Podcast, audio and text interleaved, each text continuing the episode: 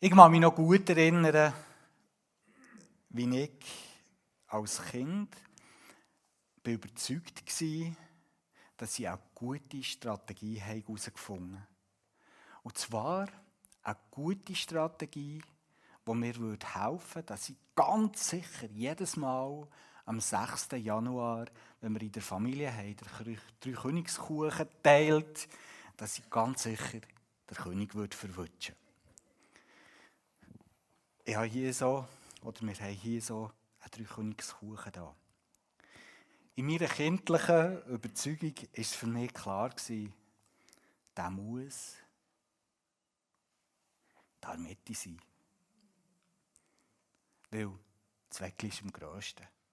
So am meisten geschützt. Und ich war überzeugt, das ist hier drin. Mit der Zeit musste ich natürlich lernen. Experten haben mir so erklärt, unser Beck hat gerade den Kopf geschüttelt. Da drin ist eigentlich der König nie. Oder fast nie. Oder nur durch ein Unglück. In der Mitte ist er nicht. Das ist so meine Berührung, meine früheste Berührung mit dem Königskuchen und auch mit dieser Geschichte. Dieses Jahr habe ich nicht die Taktik gewählt, ich habe es wirklich von außen genommen und tatsächlich bin ich heute dieses Jahr wieder mal König gewesen. Wer von euch teilt das gleiche Schicksal mit mir? Ein paar, he? schön. Ja, Monika hat uns schon mitgenommen darauf hingewiesen, dass wir heute ein bisschen miteinander unterwegs sind in dieser Geschichte, wo dieser Epiphanias-Zeit, latinisch Erscheinung, eine Zeit, wo wir darüber nachdenken, wie die Strahlkraft von dem Jesus, der zu Bethlehem geboren ist worden, über all die Jahrhunderte und gerade auch in dieser Zeit, wo er ist geboren und in seinem Leben, aber eben auch in den Jahrhunderten bis zu uns heute, vielleicht bis in unser persönliches Leben hinein, wie, die, wie die Strahlkraft zu entdecken ist, so ein bisschen wie beim Königskuchen, wo man nicht offensichtlich den König sieht, manchmal ein bisschen suchen danach, aber er ist da, Genau um das geht es in dieser Epiphanias-Zeit. Und die Geschichte, die dieser zugrunde liegt, in die möchten wir heute miteinander einsteigen und mal ein bisschen hören, was dort passiert. Es fängt an, als Jesus in Bethlehem in Judäa geboren wurde. In der Zeit, als Herodes König war, kamen weise und gelehrte Männer aus dem Osten nach Jerusalem. So startet die Geschichte, wo uns der Matthäus in seinem Evangelium im zweiten Kapitel erzählt und er uns möchte neugierig darauf machen, was dort passiert. Zuerst vernehmen wir in dieser Geschichte etwas über den Zeitpunkt, wo sie ist passiert, über einen Ort, wo sich die Story ereignet und wir entdecken auch gerade die Hauptpersonen von dieser Geschichte. Der Matthäus knüpft an an der Weihnachtszeit. An der Zeit, wo vorher erzählt wurde, dass der lang ersehnte König vom Himmel geboren ist. Und zwar zu Bethlehem. So, wie wir es lesen können. In einer kleinen, eigentlich unbedeutenden Stadt, wo Maria und Josef, der kennt alle die Umstände von dieser Geschichte, haben hergehen, weil das Römische Reich hat befohlen hatte, dass sie mal sich ein bisschen ins Bild setzen möchten, wie viele Menschen überhaupt in ihrem Reich leben. Das Dörfli oder das Städtli Bethlehem ist in der jüdischen Provinz Judäa. Und in dieser Provinz Judäa hat zu dieser Zeit der Herodes, der Gross, als König geherrscht. Was sage ich? Er hat als König geherrscht. Eigentlich ist das nicht ganz richtig. Der Herodes ist, wie soll ich dem sagen, eigentlich nur ein Schattenkönig Eine, Mari eine Marionette von der Besatzungsmacht der Römer.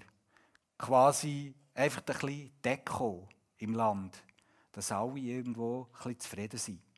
Die Chefs im Land, die Judäa, waren in dieser Zeit. Gewesen. Sie haben gesagt, wodurch das geht und was gilt. Sie haben aber den Juden so in das Königshaus lassen und er hat einfach mehr so ein eben Deko ähm, Einfluss gehabt. Und die grossen Entscheidungen hat niemals der Herodes dürfen treffen. Er war sehr unbeliebt in seinem eigenen Volk. Viele haben nicht viel gehalten von ihm, weil er ähm, als, als Person angeschaut wurde, die irgendwo mit den Römern trotzdem gemeinsame Sachen macht, wo die Kasten Besatzer irgendwo unterstützt in ihrem Bestreben. Und er hat hier ein selbstherrliches und dekadentes und grausames Leben geführt. Wir wissen von ihm, dass er seine Ehefrau hat ermorden aus ganz nichtigen Gründen. Wir wissen auch, dass kurz vor dem Tod, als er hat dass sein letztes Stündchen gleich, gleich schlägt und dass er eigentlich im Volk gar nicht beliebt ist, hat er kurzerhand die ähm, herrschende Schicht vom Städtchen Jericho umbringen Warum? Weil er wollte, dass wenigstens da ein paar Leute nachher an seiner eigenen Beisetzung rennen. Nicht wegen ihm, sondern wegen diesen Menschen, die er umbringen So war der Herodes. Der Zeitpunkt, wo sich die Geschichte ereignet, macht man eben an dem Herrscher, an dem Herodes fest. Das war in dieser Zeit normal, dass man den Zeitpunkt, wo etwas passiert ist, an der Regierungszeit von einer herausragenden Persönlichkeit von dieser Zeit hat festgemacht und so hat definiert, wenn im Zeitlauf ungefähr sich die Story hat ereignet. Wir hören, dass in der Hauptstadt von Judäa, Jerusalem, in diesen Tagen ganz illustre Gäste auftaucht. Weise und gelehrte Männer aus dem Osten hören wir. Aus dem Osten bedeutet östlich von Israel.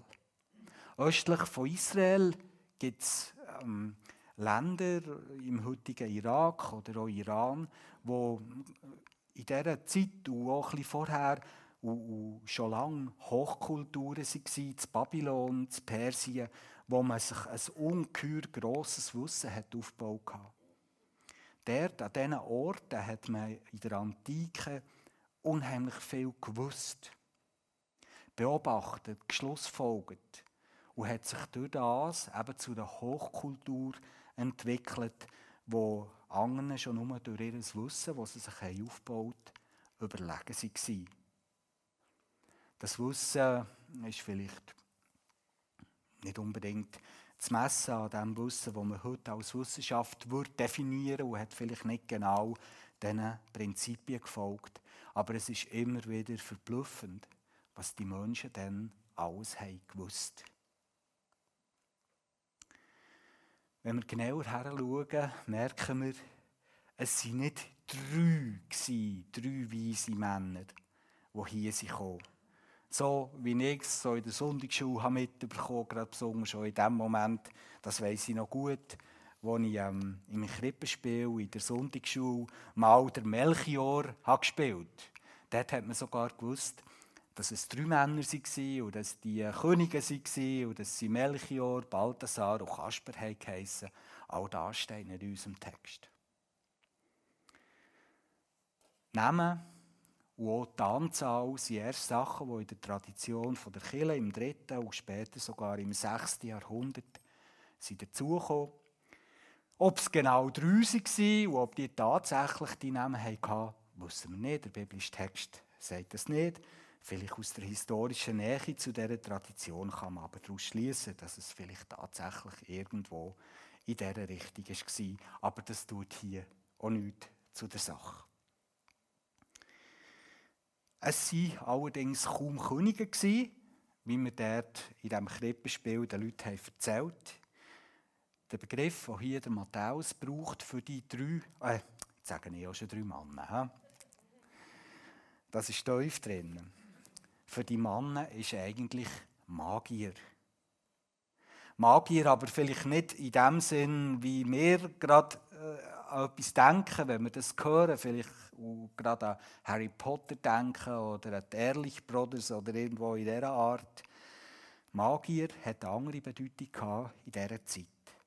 Leute, die so bezeichnet wurden, waren Experten von Träumen, von Omen oder auch von seltsamen Ereignissen, die sie beobachtet haben. Es waren weise und gelehrte Männer, so wie es hier die Person wiedergibt, die das hat übersetzt in der Übersetzung, die ich heute brauche. Was können wir aus all dem schließen? Hier aus dem ersten Vers. Es lohnt sich, biblische Texte genau zu lesen. Manchmal denkt man, Sachen stehen dort, wo gar nicht dort stehen. Zweiter Vers geht es weiter. Sie fragten, wo ist er, der geboren wurde, um König der Juden zu werden? Wir haben seinen Stern im Osten gesehen und sind gekommen, um ihn anzubeten. Die Männer sind in die Hauptstadt von Judäa gekommen und sie haben sich dort mal umgelost. Und wir können uns gut vorstellen, dass sie auf der Straße sind umgegangen und die Leute haben gefragt und wollten wissen, hey, wo ist der neue geborene König der Juden? Wo ist der? Könnt ihr uns sagen, woher wir gehen müssen? Sie haben gedacht, das muss doch jeder wissen. Das ist doch unmöglich, dass da hier ein neuer König der Juden geboren worden ist und niemand weiß das. Und sie haben sich umgelost auf, auf der Straße in dieser Hauptstadt muss doch jemand Bescheid wissen. Wie sie sie überhaupt äh, auf das Wissen kommen oder darauf kommen, dass sie hier an diesem Ort nach einem neuen König suchen sollen. In der Welt der Antike ist noch nicht überall, wo die Menschen haben gelebt so wie bei uns heute, überall Hauslicht gewesen, in der Nacht so, dass man den Sternenhimmelbau nicht mehr sieht. Habt ihr noch auch schon mal geachtet, wie, wenn man danach in der Stadt wohnt oder noch in einem Dorf, ist es manchmal ganz schwierig ist, den Sternenhimmel noch zu sehen? Wegen all dem Licht, das überall ist. Und vielleicht ist man dann mal ganz erstaunt, wenn man mal eine Nacht in einem Bergdörfli erlebt oder in einer Hütte irgendwo weit aus, wo es sonst keine Lichter hat. Und mir ist erstaunt, was man da alles sieht, wenn es keine anderen Lichtquellen hat als der Nachthimmel. Das war in der Antike immer so. Die Leute waren beeindruckt von dem, was sie in der Nacht über ihnen gesehen haben. Sie haben gestaunt über die Schönheit, über die, die Majestät, über die Weite, die sie dort am Nachthimmel haben entdecken Und gerade die östlichen Nachbarn von Israel, die haben, haben sich über, über Jahrhunderte vertieft in die Kunst vom Studieren von den Sternen und den Planeten und, und haben ganz viel Wissen dazu aufgehäuft. Wir müssen wissen, in der Denkweise der Antike hat jeder Himmelskörper, den sie entdeckt haben, eine Bedeutung gehabt. Die Welt hat man als grosses Ganzes gesehen, wo irgendwo mit, mit dieser Welt, wo sie im Sternenhimmel können entdecken zusammenhängt. Alles ist irgendwo in, in der Vorstellungskraft von diesen Menschen miteinander verbunden gewesen. Und darum ist auch klar, wenn etwas Wichtiges auf der Erde passiert, dann ist das so im Himmel, in den Sternen sichtbar. Und natürlich umgekehrt. Wenn man etwas ganz Spezielles beobachtet, am Sternenhimmel muss das irgendwo ein Pendant haben auf der Welt. So hat man gedacht. Und der Stern, den sie beobachtet haben, der muss ungeheuer erhaben und eindrücklich gewesen sein, dass sie sich sofort aufgemacht als Wissenschaftler das Gegenstück zu finden auf dieser Welt. Als Wissenschaftler haben sie sich aufgemacht und wollten herausfinden, ähm, welcher Stern das, das sein könnte. Und natürlich hat es auch in den späten Jahrhunderten die Leute immer wieder interessiert, was könnte das für eine Sternkonstellation sein, die die Männer dort haben beobachtet Und ich habe gelesen, dass man herausgefunden hat, dass im Jahr 7 vor Christus der Jupiter, also die zwei Planeten Jupiter und Saturn, in diesem Jahr dreimal in einer ganz speziellen Stellung zueinander waren, ganz, ganz nach. Zwei Planeten, die ganz nachstehen, dreimal im Jahr, und die ganz ein, ein markantes und helles Licht haben abgegeben Man hat herausgefunden, dass das im Jahr 7 vor Christus so war. Der Jupiter hat als royaler Stern, als königlicher Planet gelten im Deutungsbereich der Antike. Und der Saturn hat unter anderem als Repräsentant der Juden gelten. Das finde ich interessant. Die Schlussfolgerung von diesen Männern war natürlich, ein neuer, sehr eindrücklicher König der Juden muss geboren sein oder wird bald geboren werden. Und das haben die Gelehrten nicht verpassen. Und sie waren so beeindruckt von dem, was sie beobachtet haben, dass sie sogar vorhatten, den König zu finden und ihn anzubeten. Weiter geht die Geschichte. Als König Herodes das hörte, war er sehr beunruhigt und mit ihm ganz Jerusalem.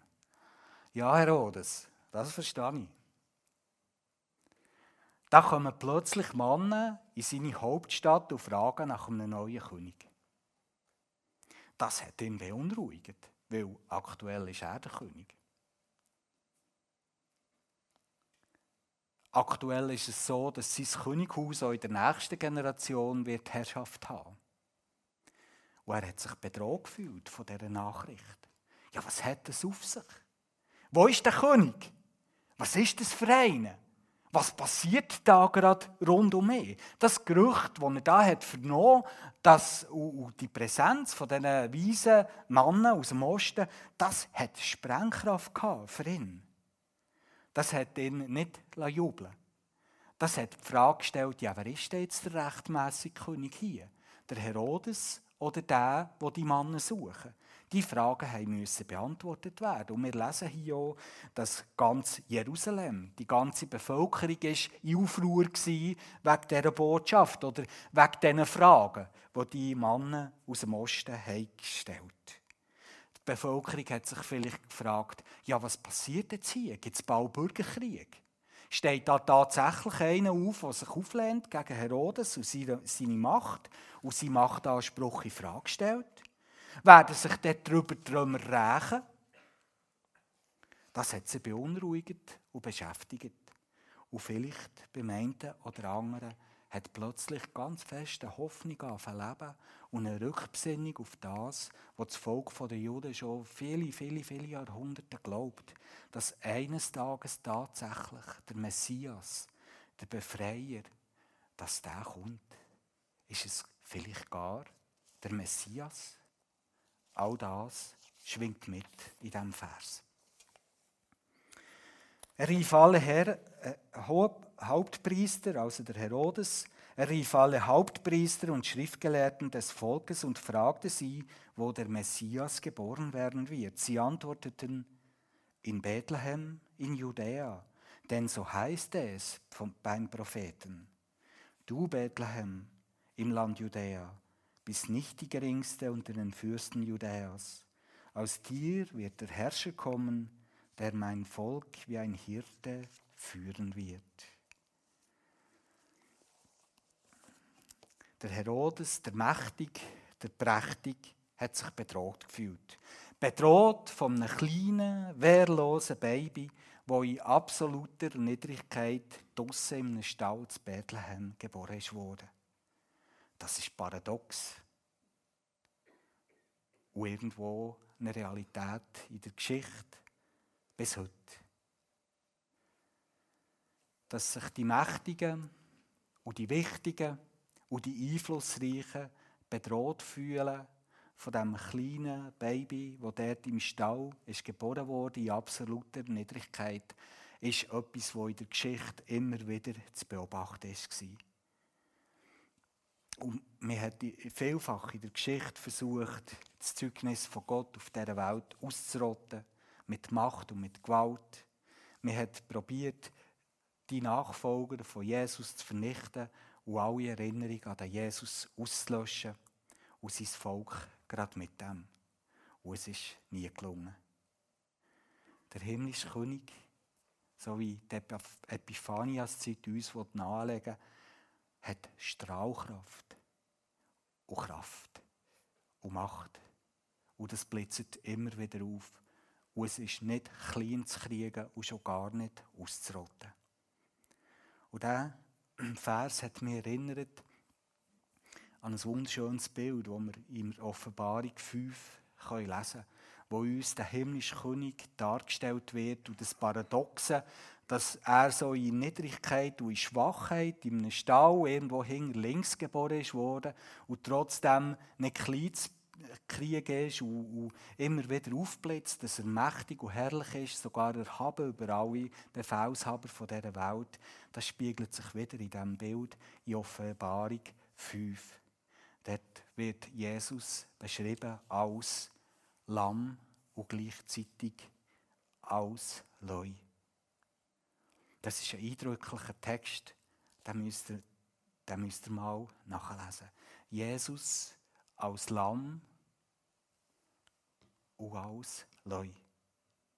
Jesus als Lamm in seiner Niedrigkeit, in seiner absoluten Verletzlichkeit und Schwachheit, dort im Stall oder später auch am Kreuz. In seinem Lebensstil, in absoluter Demut. Völlig aufgegangen ist er in seiner Menschenliebe, hat unter die Kleinsten hat er sich gestellt und hat sie hochgehoben. Das hat ihn ausgemacht. Seine Geburt, sein Lebenslauf, sein Sterben sind alles Zeichen von einem Lamm, von einem Wehrlosen, eines der wehrlosen Tiere, die man überhaupt ähm, sich vorstellen kann. Ein Lamm, das hat jetzt wirklich keine Chance. Vielleicht würde sogar eine grosse Katze es mögen. Das ist wirklich einfach absolut wehrlos. Und es ist kein Zufall, dass für das Bild von Jesus eben ein Lamm gebraucht wird. Jesus ist aber auch der stark, königlich Leu. Die Offenbarung macht das immer wieder klar und auch Texte schon im Neuen Testament. Er ist der Herr von allen Herren. Er ist der König von allen Königen. Und vor ihm, der Tag wird kommen, ganz sicher, wo sich jedes Knie einisch vor ihm wird beugen. Der Tag kommt, wo der herrlich, wunderbar grosse König von allen Königen die ganze Schöpfung wieder wird ins Lot bringen und alles endlich wieder so wird sein, wie es Gott eigentlich schon immer hat gesagt. Er wird all das, wo die ganze Schöpfung und die Menschen und alle Geschöpfe hat die Elend gestürzt über all die ganze Zeit, wo, wo es hier Geschöpfe gibt auf dieser Erde. All das Böse und all die Mächte, die gegen Gott und gegen die Menschen stehen, wird Gott besiegen und am Schluss vernichten. So heißt es in der Schrift. Jesus als Leu steht für Macht, für Kraft, für Erhabenheit, für Göttlichkeit. Und all das hat sich auch im Leben von Jesus, wo er hier über die Erde ist gegangen, immer wieder ist das sichtbar geworden und ist aufblitzt. Zum Beispiel in Wundergeschichten. In der unglaublichen Menschenliebe von dem Jesus. Und ganz besonders in der Auferstehung der Toten. Aber all das, das Königliche, das Starke von dem König, von dem Leu, das hat, hat, hat viel mehr, als wir das manchmal beachten, über all die Jahrhunderte das Leben auf dieser Welt prägt. Schon äh, ein paar Jahrhunderte ganz nach, bei dem, dass Jesus von dieser Welt ist gegangen, hat plötzlich der Staat, der vorher probiert hat, das Zeugnis von, von Jesus und seinen Jüngern mit aller Kraft und mit aller Gewalt auszulöschen, das Römische Reich hat plötzlich der christliche Glaube als seine Staatsreligion anerkannt. Ein bisschen später hat man angefangen, die Zeitrechnung der ganzen Menschheit an einem Fixpunkt orientieren. Nicht am Herodes, am Grossen, sondern am Leben von Jesus Christus.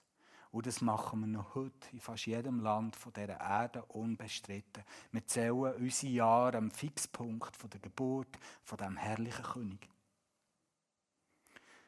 Das ist doch erstaunlich von einem, der so in Niedrigkeit hat gelebt, sein ganzes Leben. Dass die ganze Welt noch 2000 Jahre später ihn als Fixpunkt für seine Zeitrechnung nimmt.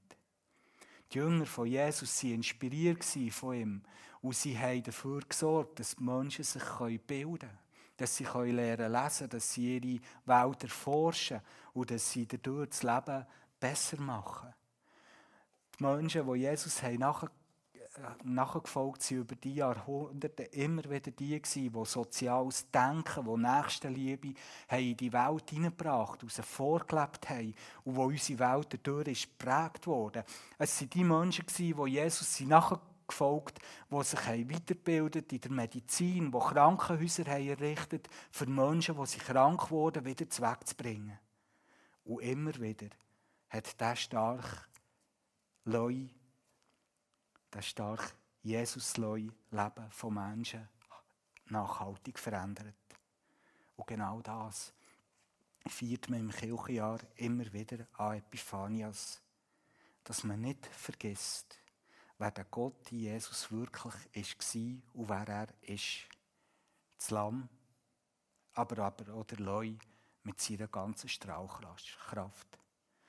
Gegenwärtig leben wir in einer schweren Zeit. Pandemie und ihre Begleiterscheinungen bringen viele immer wieder an ihre Grenzen.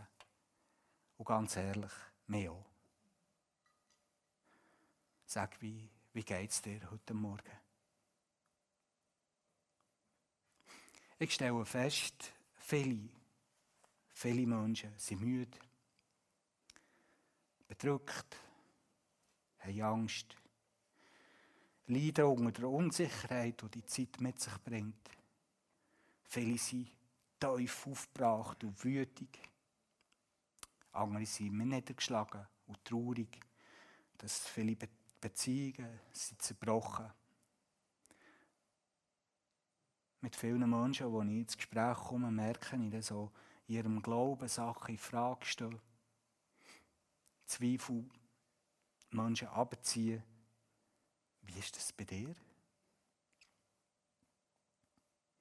Uns allen möchte ich heute etwas mit auf den Weg geben. Machen wir es doch, wie der Johannes, der Schreiber von der Offenbarung. Schauen wir, wie er hoch im Himmel. Der sehen wir das Lamm. Es hat selber gelitten. Und es versteht uns. Aber der sehen wir auch der Leu. Der mächtige, erhaben, himmlische König, der das letzte Wort hat. Bei dir, bei mir, auf dieser ganzen Welt. Und es ist mir heute wichtig, den Gedanken nicht nur irgendwo individuell anzuwenden, so wie ich es vorher erklärt habe, sondern auch kollektiv. Gegenwärtig sind wir nämlich nicht nur persönlich als Nachfolger von Jesus total herausgefordert, sondern wir sind so als ganzes Volk von Gott, als Kirche und Gemeinde.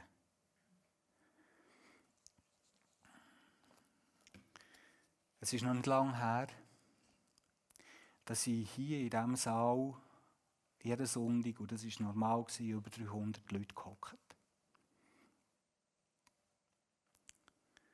Jetzt äh, sieht er selber. Ich bin mega froh, es ist noch so viel.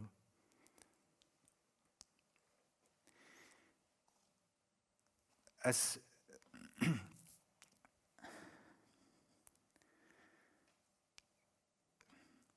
es ist, ist irgendwo so wie auch für Kirche und Gemeinden ein ungeheurer Niedergang spürbar. Nicht nur in dem, dass weniger Leute im Gottesdienst sind.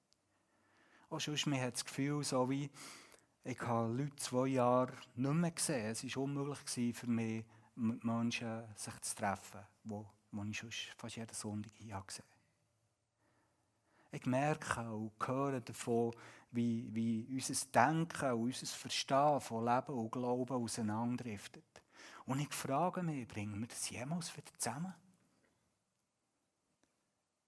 Was ist, wenn die Pandemie mal vorbei ist? Ist und wir hier in unserer Gemeinde, aber auch schon überall in der Kirche und Gemeinde Inventar machen, wer ist noch da? Wie, wie, wie können wir weitergehen? Finden wir eine Basis, für miteinander weiterzugehen? Und das beschäftigt mich. Ich erlebe das als Pastor so, so wie, wie wenn ich Sang in meinen Händen hätte und probiere es irgendwie zu behalten, aber es rundet durch meine Finger weg. Völlig ohnmächtig, denke mir, muss ich zuschauen, wie etwas, ja, abwärts geht, wo noch nicht vor allzu langer Zeit herrlich hat blüht. Was bleibt übrig, wenn die Pandemie vorbei ist? Das beschäftigt mich.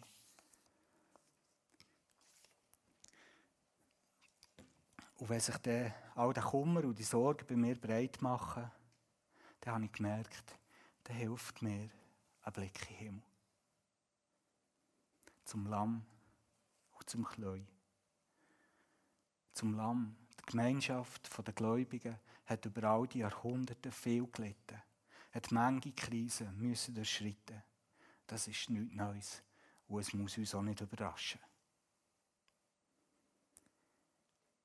Zum Leu, aber sie besteht bis heute. Überall und immer wieder ist auf den Trümmerhäufen, auf den, auf den Orten, wo man hat gemeint es sei alles tot, neues Leben erwacht und blüht auf. Jesus, der Leu, liebt seine Brut gemeint. Und er gibt sie nicht auf. Auch darf tun nicht. Und wir wollen doch schauen, dass wir einander gerade auch in diesem Gedanken ermutigen und uns gegenseitig helfen, dass wir durch die Zeit gut durchkommen. Kommen wir zurück zum Text. Der Herodes will sitzen genau wissen. Es geht schließlich um Kopf und Kragen bei ihm. Und er lässt die geistliche Elite antreten. Sie zeigen ihm, wie die heiligen Schriften der Juden schon immer wieder über den Messias ist prophezeit worden. Unter anderem auch genau wo dass er mal wird geboren werden. Und Matthäus, dem Schreiber von dem Evangelium, ist das ganz wichtig, immer wieder auch Zitat aus dem Alten Testament einzustreuen, weil er hat sein Evangelium extra für die Juden geschrieben. Die sind ihm ganz besonders am Herz gelegen. Und er hat ihnen zeigen, schaut, das, was hier vor euren Augen ist passiert, das ist doch genau das, was ihr schon in allen, in euren heiligen Schriften über all die Jahrhunderte immer wieder gesehen. Es passiert passiert vor euren Augen. Tut doch die Augen auf. Erkennt doch, dass der Messias da war, dass er lebt. Das war ihm ganz wichtig. Und darum fügt er eben auch wieder, immer wieder so Zeugnis aus dem Alten Testament an. Danach ließ Herodes die weisen Männer heimlich zu sich kommen. Er erfuhr von ihnen, wo genau der Stern aufgetaucht war. Dann sandte er sie nach Bethlehem. Zieht los und sucht gründlich nach dem Kind. Wenn ihr es gefunden habt, meldet es mir, damit auch ich kommen und es anbeten kann. Ja, genau. Genau, das ist bestimmt sein Vorhaben gewesen. Er hat das nutzen, dass da Leute da sind, die eine Ahnung davon haben, wo das Kind tatsächlich sein könnte, aber nicht fürs anzubeten, sondern fürs Zermorden. Und genau das hat er später noch da. Wir können später davon lesen, dass der Herodes alle männlichen, äh, alle männlichen Babys hat umbringen äh, über, über zwei, also zwei Jahrgänge hat er einfach ausrotten, versichert sein, dass er den neugeborenen König der Juden verwünscht. Und er hat das gemacht, die Grausamkeit, ohne nur mit der Wimper zu zucken. Wir haben gehört, was er für einen war. Um das ist es ihm gegangen. Nachdem sie gehört hatten, was der König zu sagen hatte, zogen sie los. Genau derselbe Stern, den sie im Osten gesehen hatten, war wieder da und zog ihnen voran. Er blieb dann über dem Ort stehen, an dem sich das Kind befand. Als sie den Stern sahen, waren sie außer sich vor Freude und Aufregung. Das Ziel von diesen Mann ist klar gewesen, das haben sie gewusst, es ist Bethlehem. Und dort passiert etwas, wo das Herz von diesen weisen Männern, wo, wo das Herz von diesen Wissenschaftlern von ihrer Zeit hat höher schlagen wie zum Beispiel vielleicht das Herz von einem Wissenschaftler heute äh, hochschlägt, wenn er irgendwo zu Genf am CERN mitstudiert und der neue Kleinsteile von der Materie entdeckt, die man bis jetzt noch gar nicht beobachten konnte. Der Stern, den sie schon im Osten haben gesehen ist plötzlich wieder da. Und wir erinnern uns an das, was man herausgefunden hat, dass es dreimal in diesem Jahr die Konstellation hat von Jupiter und Saturn. Und sie erkennen dadurch, da weiß ich auch nicht, wie sie das haben gemacht und wie sie das haben können bestimmen in welches Haus dass sie müssen gehen und wo dass sie den König müssen suchen Sie gingen in das Haus und sahen das Kind mit seiner Mutter Maria, und sie fielen auf die Knie und beteten es an. Sie öffneten ihre Schatztruhen und überreichten ihm ihre Geschenke, Gold, Weihrauch und Myrrhe. Ich finde das eine bewegende Stelle.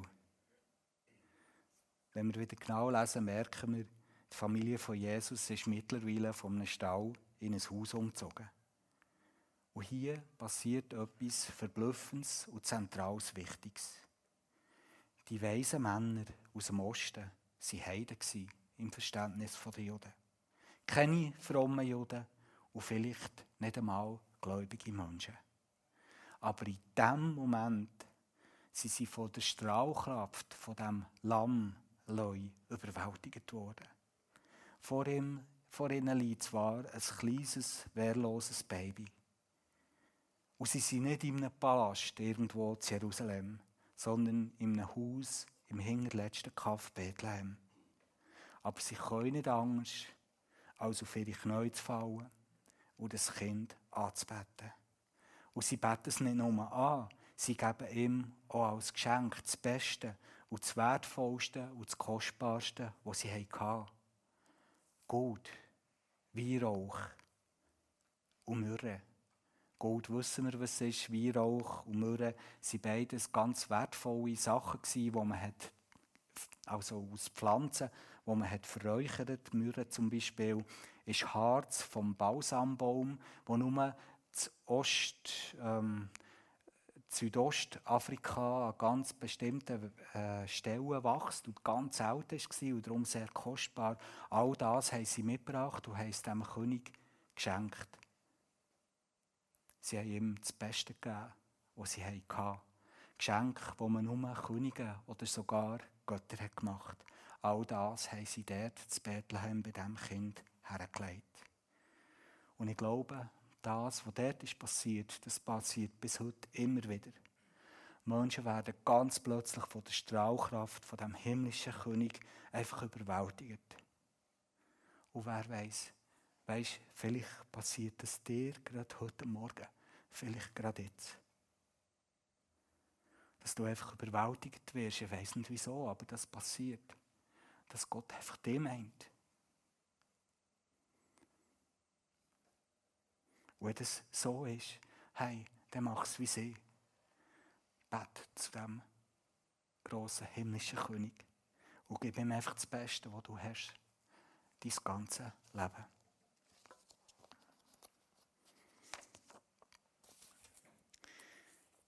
In einem Traum wurden sie davor gewarnt, wieder zu Herodes zu gehen, also kehrten sie auf einem anderen Weg in ihr Heimatland zurück.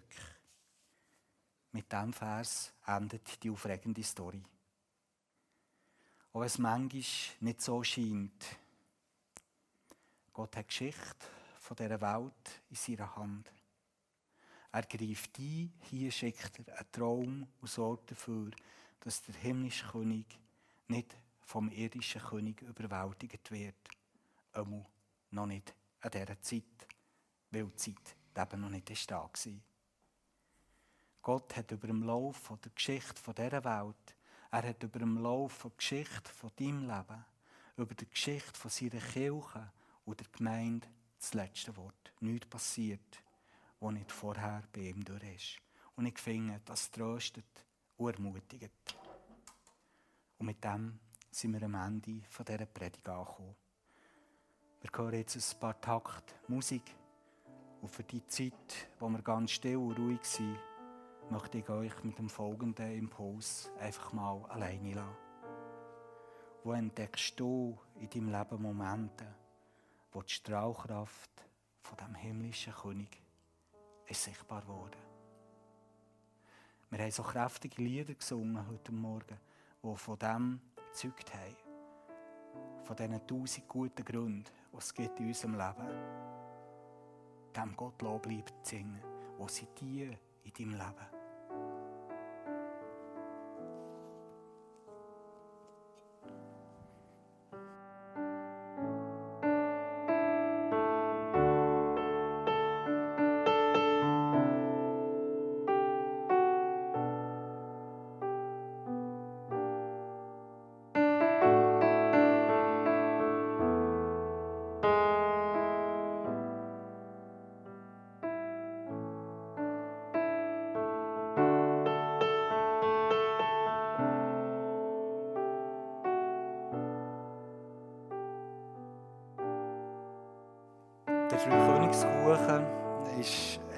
Geniales Zeichen für das, was in der Epiphanias-Zeit darum geht, um einen, um einen König, der manchmal ein verborgen ist und man manchmal nicht einfach auf den ersten Blick erkennt.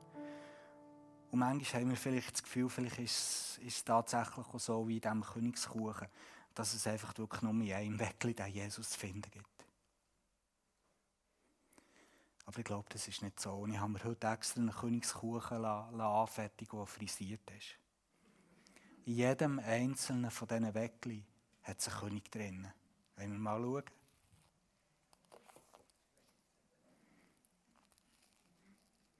Tatsächlich.